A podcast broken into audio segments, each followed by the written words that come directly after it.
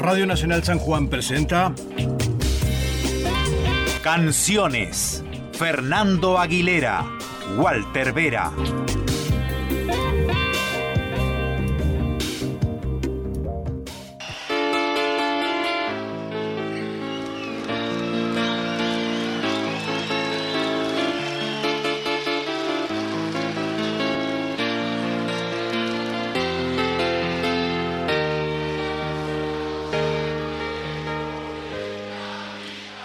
Yo no quiero tanques rojos avanzando por mi barrio una mañana.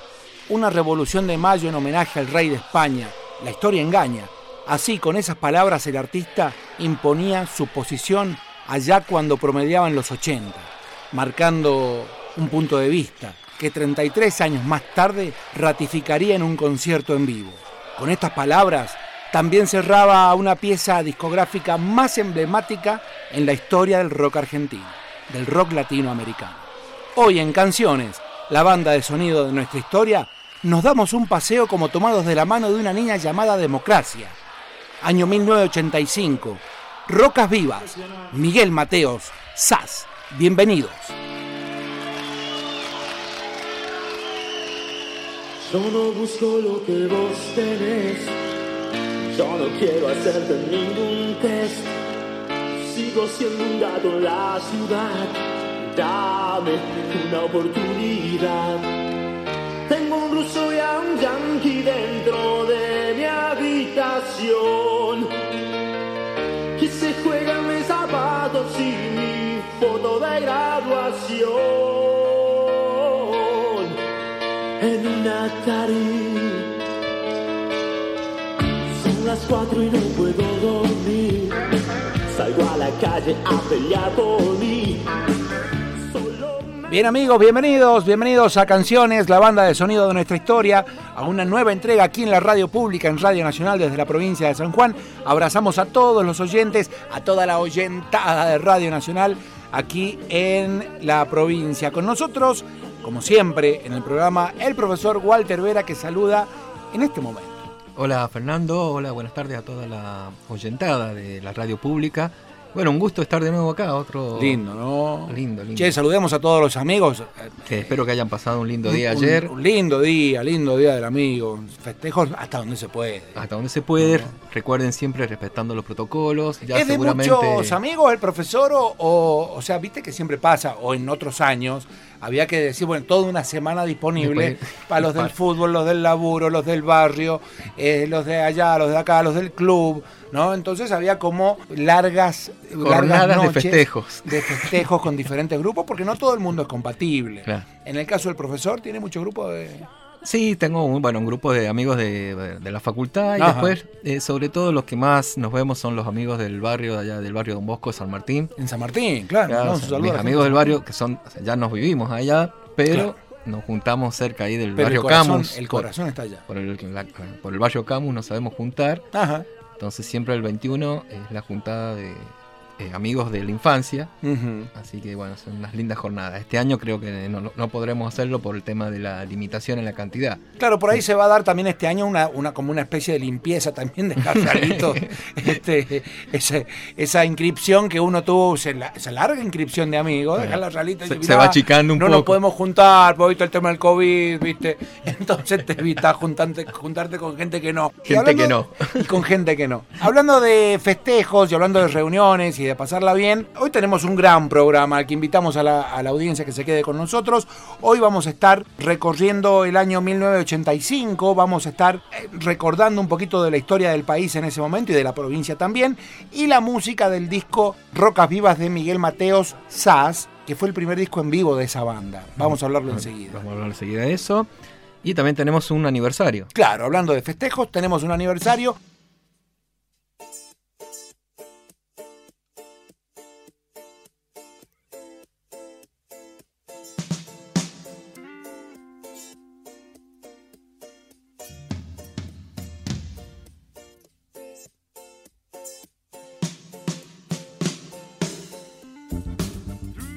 Hoy es el feliz cumpleaños, nene, de eh, Acariciando lo áspero de Divididos. Segundo disco dividido. Segundo disco. hermoso disco. Oh, estoy viendo acá la lista de temas, mira, el 38, así arrancaba, Claro. imagínate, Arrancaba sábado, cuadros colgados, cielito lindo, qué tal, Sister a la Delta, Azulejo y tantos otros más, son 12 tracks, 13 tracks en total.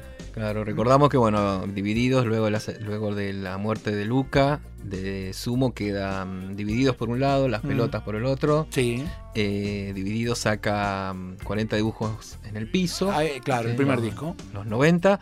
Y en el segundo ya cambian baterista y asume Gil Solá. en Gil Solá, correcto.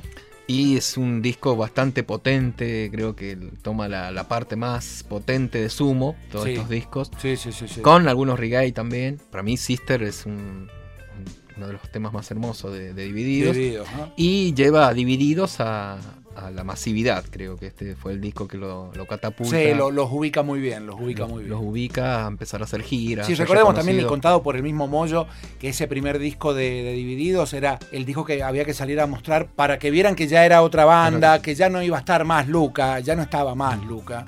Y que fue contra eso que tuvieron que pelear siempre al principio. Ya este, este segundo disco los, los encuentra ya conformados como banda y como una, una nueva propuesta ante, ante el público. Sí, también, bueno, como decía Moyo, que, mm, que les pasó también a Funcho con las pelotas, en todas estas, los primeros recitales de estos grupos, mucha gente iba esperando a que apareciera Luca.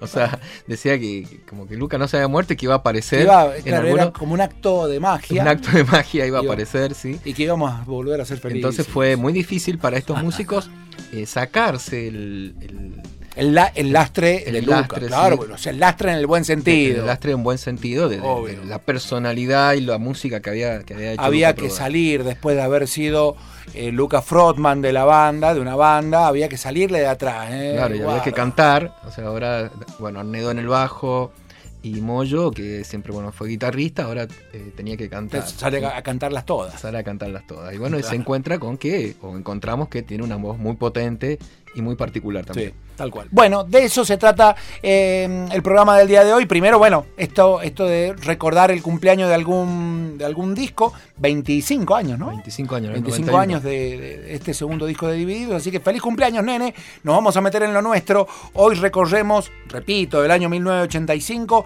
y el disco Rocas Vivas de Miguel Mateos Sass. Bienvenidos. Una, una canción nueva que se llama Por una noche más.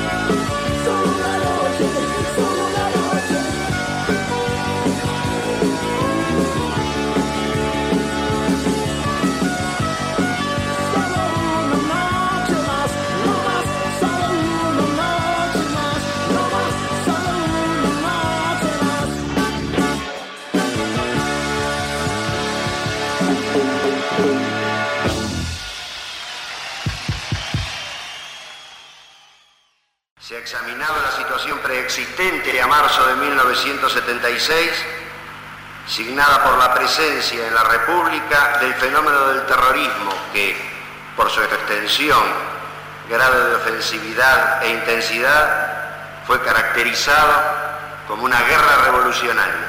Se ha demostrado que, pese a contar los comandantes de las Fuerzas Armadas que tomaron el poder el 24 de marzo de 1976, con todos los instrumentos legales y los medios para llevar a cabo la represión de modo lícito, sin desmedro de la eficacia, optaron por la puesta en marcha de procedimientos clandestinos e ilegales sobre la base de órdenes que, en el ámbito de cada uno de sus respectivos comandos, impartieron los enjuiciados. Canciones, la banda de sonido de nuestra historia. Qué, buena, qué buenos recuerdos, primero que nada. Yo escucho Rocas Vivas y me acuerdo de mis eh, 15 años. ¿eh? Este, yo, soy, yo soy más chico. pero, pero horas más chico. Unas horas más Unas chico. horas más chico. no te hagas lío. Eh, profesor, por favor, por favor. Este, Pero bueno, recordábamos antes de, antes de empezar el programa de, bueno, que habíamos hablábamos de que habíamos visto Miguel Mateos en, en el Jockey Club en el Jockey Club para un carnaval. para un carnaval en la pileta señor. del Jockey, entonces Sí, hemos estado ahí en el mismo lugar. En el, sin conocernos. Sin conocernos, sí. Creo que fue en pleno auge de, de Miguel Sí, Mateos. por supuesto, Sí, fue- no sé si había 5.000 personas. Y fue uno de los primeros referentes de la música rock argentina a nivel latinoamericano. Bueno, ya lo vamos a hablar. Ya lo vamos a hablar enseguida, lo vamos a abordar de lleno. Bueno, nos metamos en, en el contenido histórico que tiene que ver con, con- con la República Argentina de aquel año 85, donde, bueno, llegó la hora de los juicios, ¿no? Sí, bueno, recordamos entonces que Ricardo Alfonsín había asumido en 1983, ¿sí? diciembre del 83. Ahí, ahí sí fue con toda la pesada herencia de la deuda contraída por los militares, deuda y también los crímenes cometidos por la dictadura. Correcto. ¿sí? Una de las banderas de Alfonsín había sido el tema del el enjuiciamiento a los militares Durante las campañas. ¿sí? durante la campaña había sido el, el juicio a los culpables, a los militares. En el primer año, en el 84, se dificulta el hecho de los juicios. ¿Por qué? Porque los militares querían ser juzgados por militares, querían tribunales militares. Militares, claro. ¿sí? No quería que fueran tribunales civiles. Se llaman cortes marciales, ¿cómo se llaman esas? Cortes marciales, Cortes sí. marciales. Nada que ver con las artes marciales. Nada que ver. Nada que ver. Entonces, en el año 85, eh, Ricardo Alfon- Alfonsín crea la Comisión Nacional sobre la Desaparición de Personas, la conocida CONADEP, integrada por 10 notables y presidida por el escritor Ernesto Sábato. Uno de los primeros mandatos de esta comisión era encontrar a las personas desaparecidas durante la dictadura. Acá, bueno, Alfonsín se acumularon, dice, casi 9.000 denuncias de desaparición forzada y unos 1.300 oficiales de las Fuerzas Armadas estaban en principio involucrados en la represión. Y acá te cuento algo, Fernando, que creo que es muy interesante para que, para nuestro, para que nuestros oyentes un poco se, se informen de, de quiénes fueron los desaparecidos. ¿sí? Cuente, a ver. Fíjate que se determinó que casi el 50% de los desaparecidos eran asalariados, o sea que eran obreros. Obreros, claro, ¿sí? pertenecían a la clase obrera. ¿sí? Y entre ellos la mayoría obreros, el 21% eran estudiantes, estudiantes universitarios y estudiantes secundarios, y el 11% profesionales y un 5% niños. Sí. Fíjate eh, que nos quedamos mudos acá No. cuando...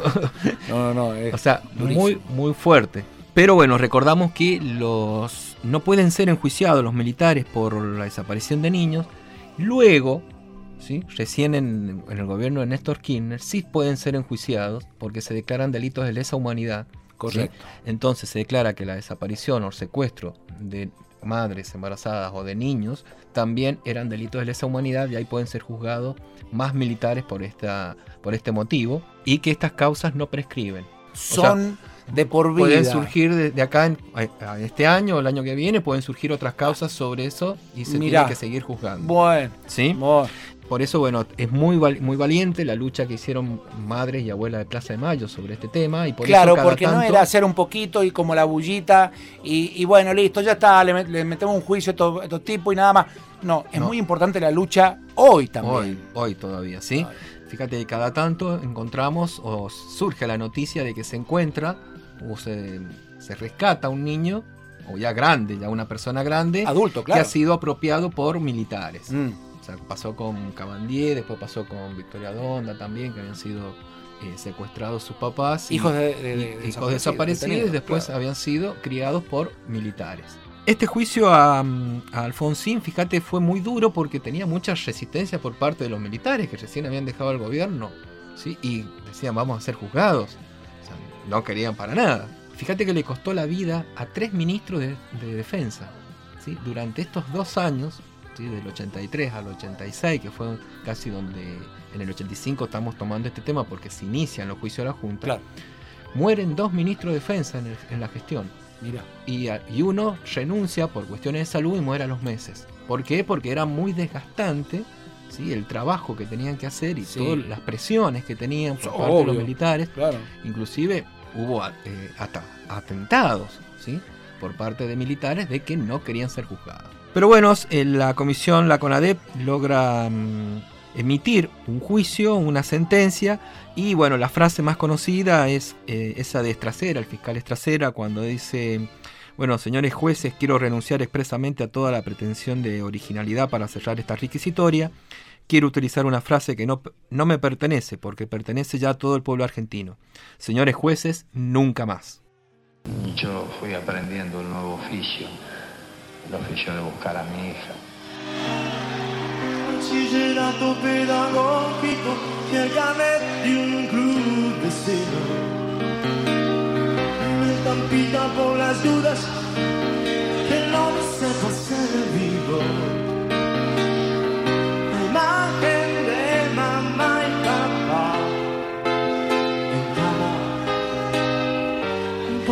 De Jagger quiso retratado, no harto de estar colgado. Sé que eran cuatro padres que estaban ahí en la ribera por haber ido a preguntar a dónde estaban sus hijos. Sueño eterno de un marido fiel, o que al menos te haga bien el beso. La desgracia de la tía Inés, que a los 16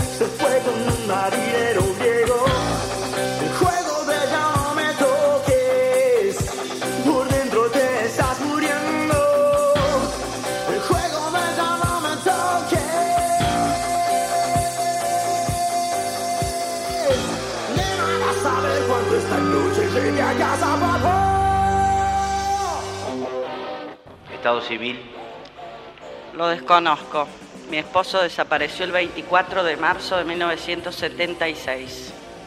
Yo le pregunté cuál era la razón, cuál era el delito que mi marido había cometido. Y me contestó que era un ideólogo muy peligroso.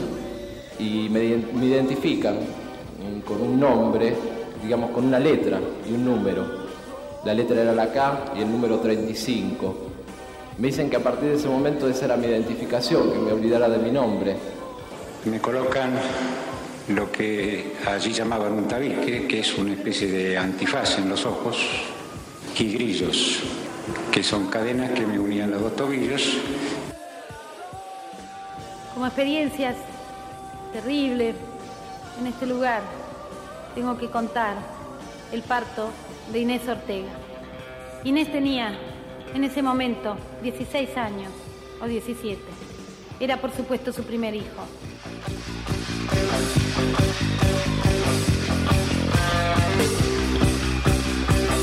Canciones, la banda de sonido de nuestra historia. Pasa música nacional, no es que se hayan dado cuenta que la cultura de un país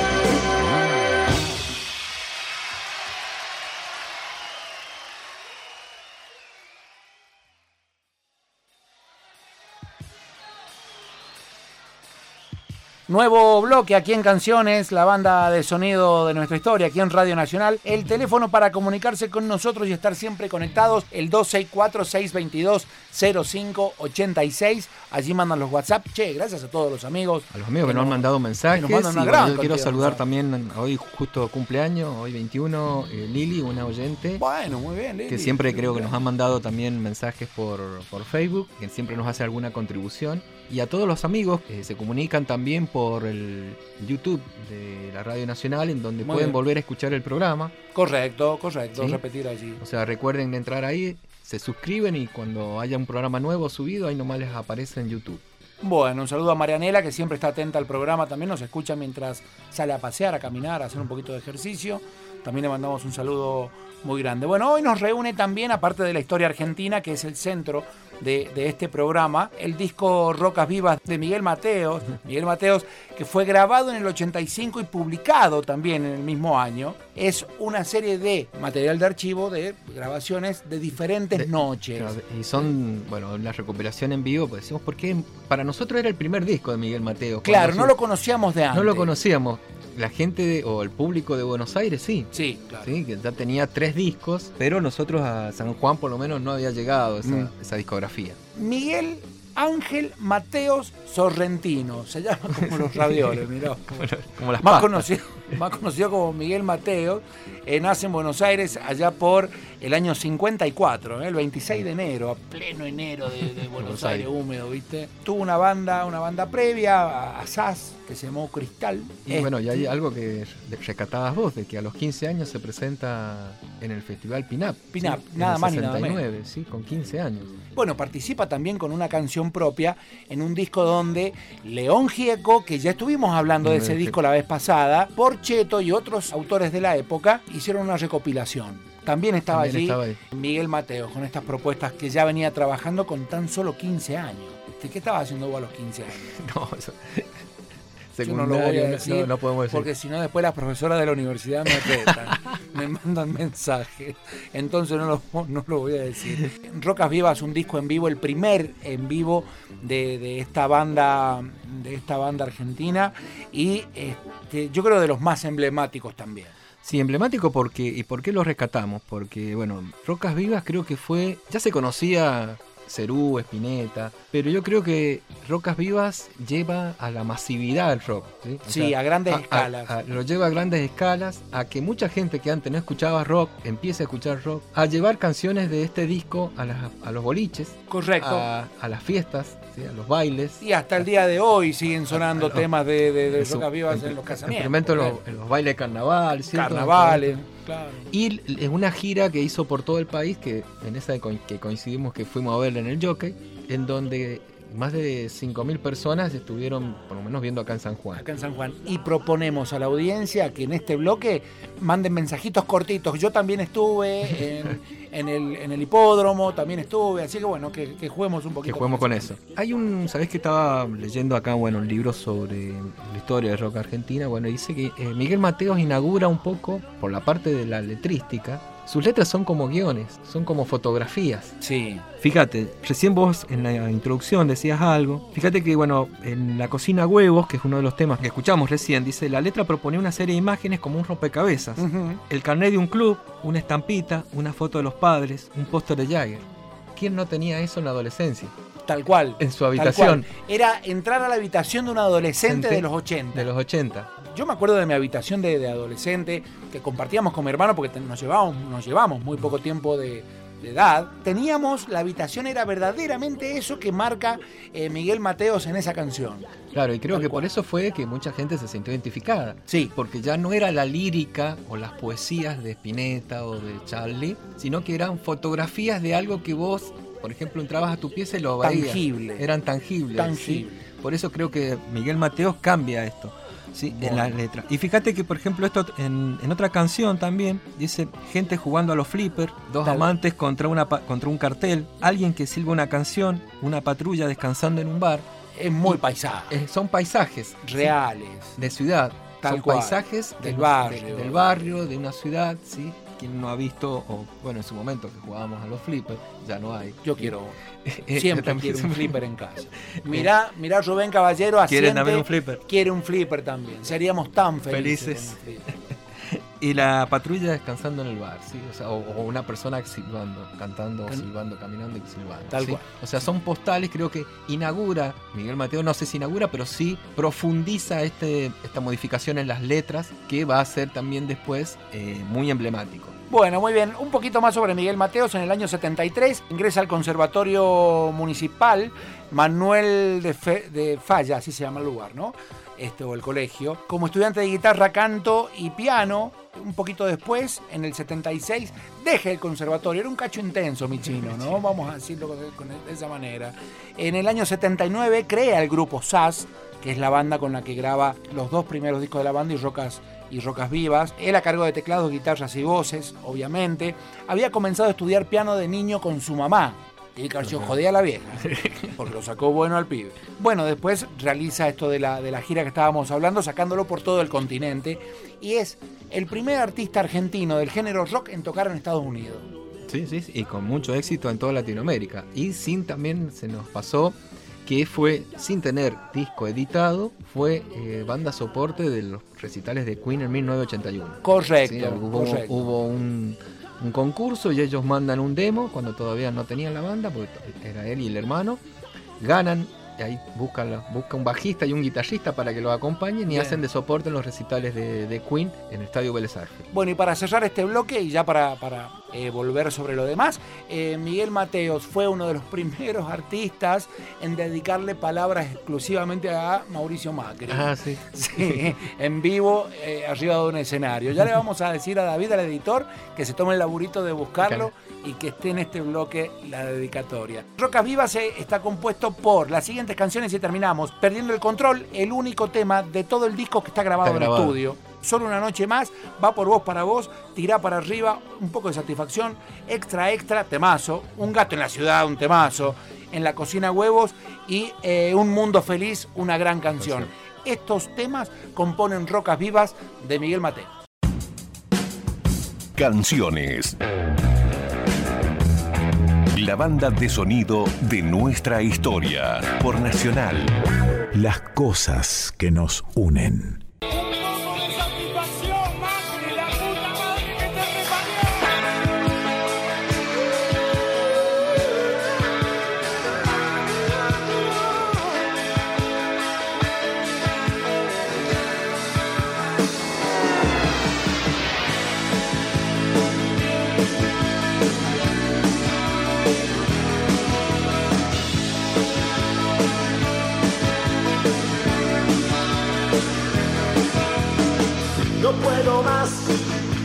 caliente.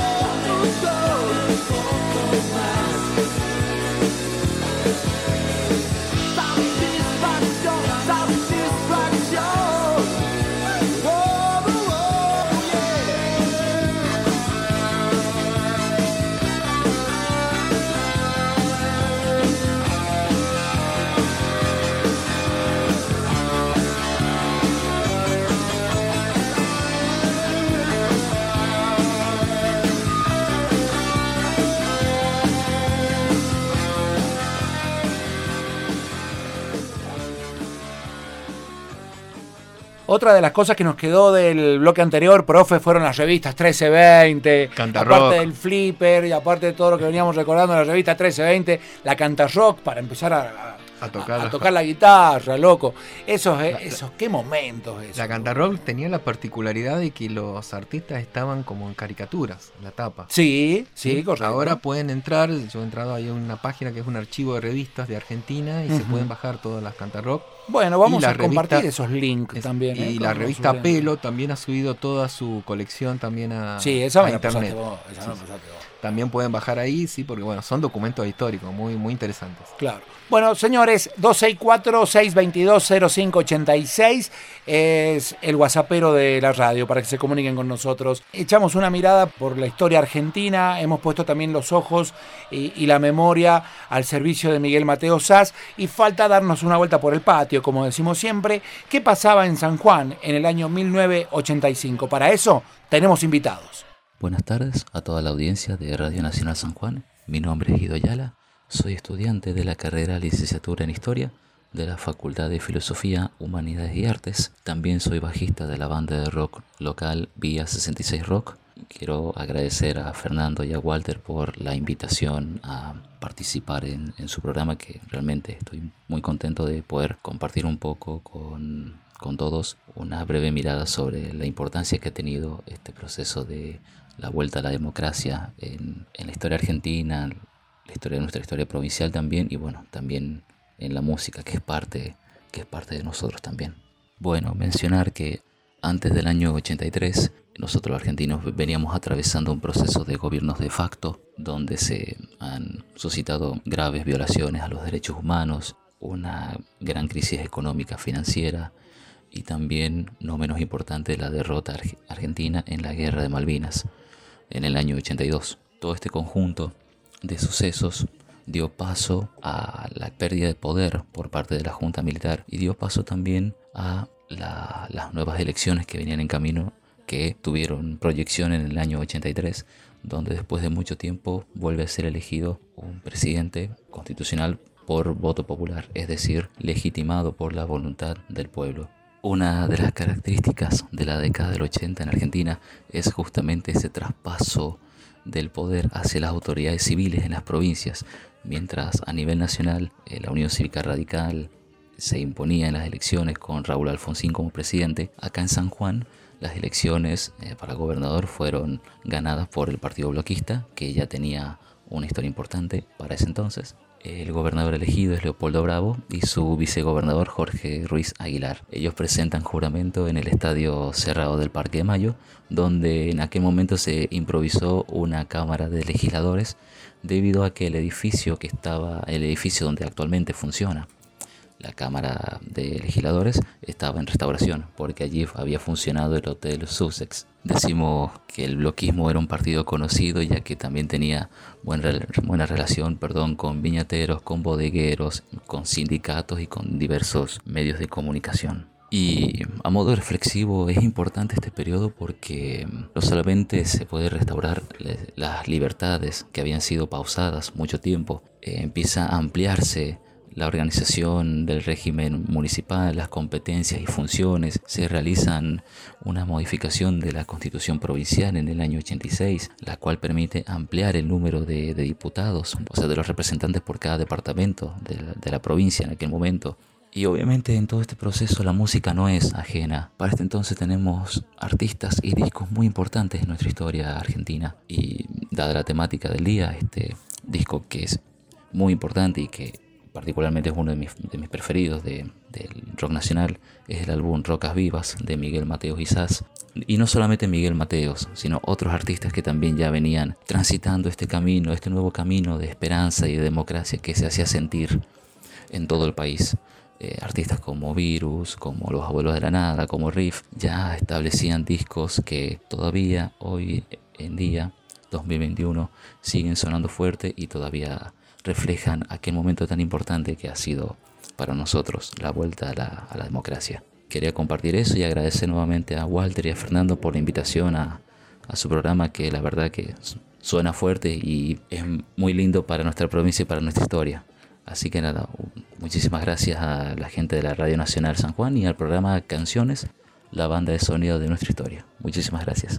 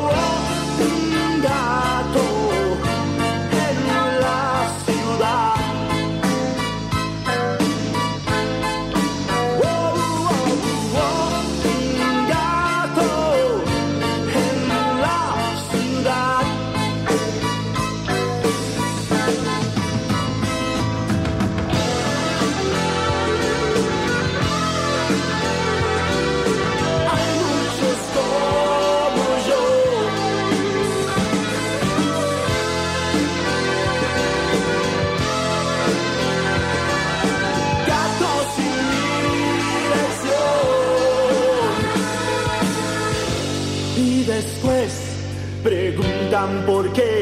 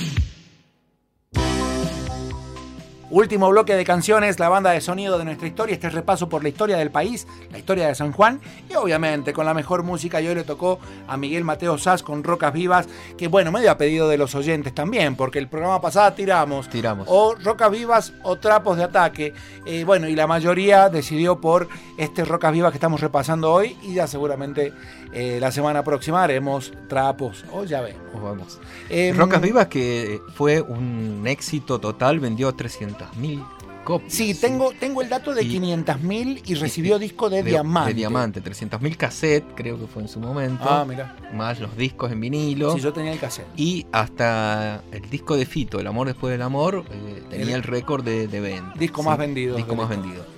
Eh, con Miguel Mateos también pasa algo muy particular. Tiene un público muy fiel. Recontra. Sí, que a pesar de que. Y con una idolatría y un, una admiración que lo sigue a donde toca. Al nivel de ponerle Mateo a tu hijo. Claro, ah, también conoces. ¿Me entendés? Tengo, tengo amigos que han bautizado a sus hijos bajo el nombre de Mateo. Mateos. Y también es un músico que, fíjate que, bueno, fue, creo que lo que se le criticó mucho fue que fue el éxito repentino. Y no fue un éxito repentino, porque fíjate, sacan el 85 este disco, ya tenía tres discos anteriores, sí. que al final no eran un poco conocidos para nosotros, pero ya tenía una, una sí, experiencia. Y, si los revisitas, te gustan, te van a, están buenos. Hay, hay, algunos que están muy buenos, ¿sí?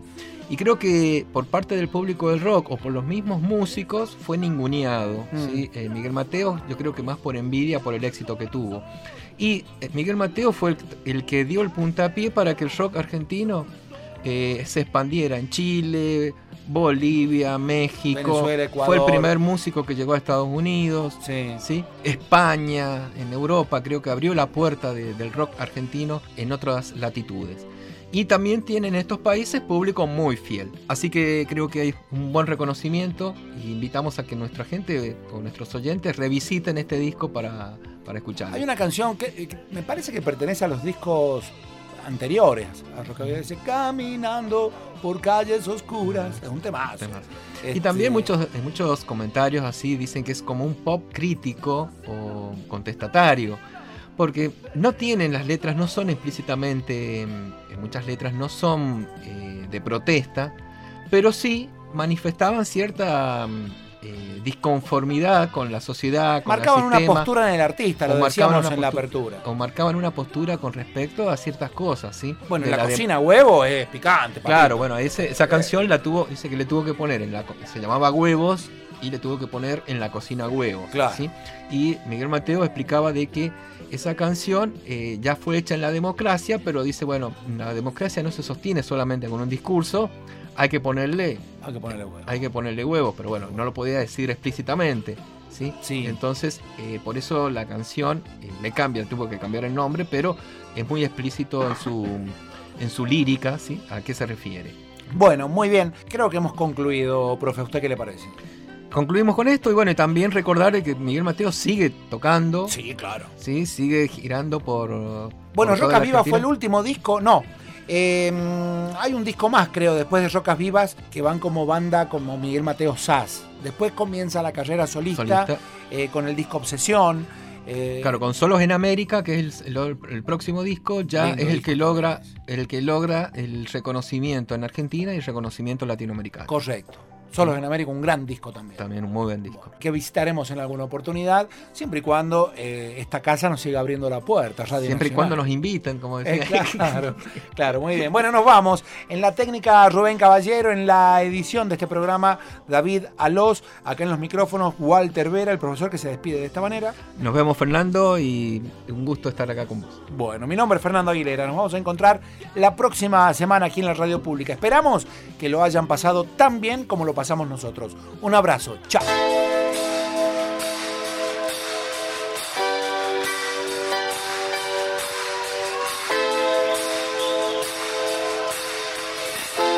escribir con luz amo en el espejo, puedo romper el diablo de hoy.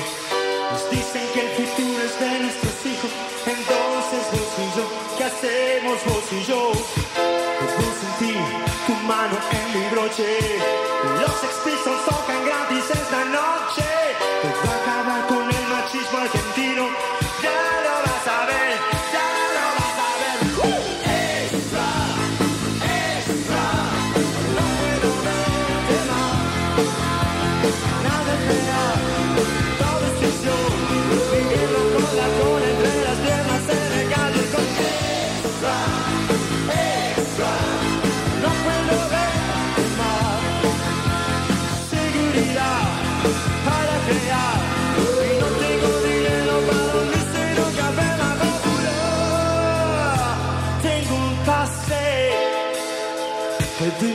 hasta obras en este tiempo nos han hecho olvidar que en este país se puede ser feliz.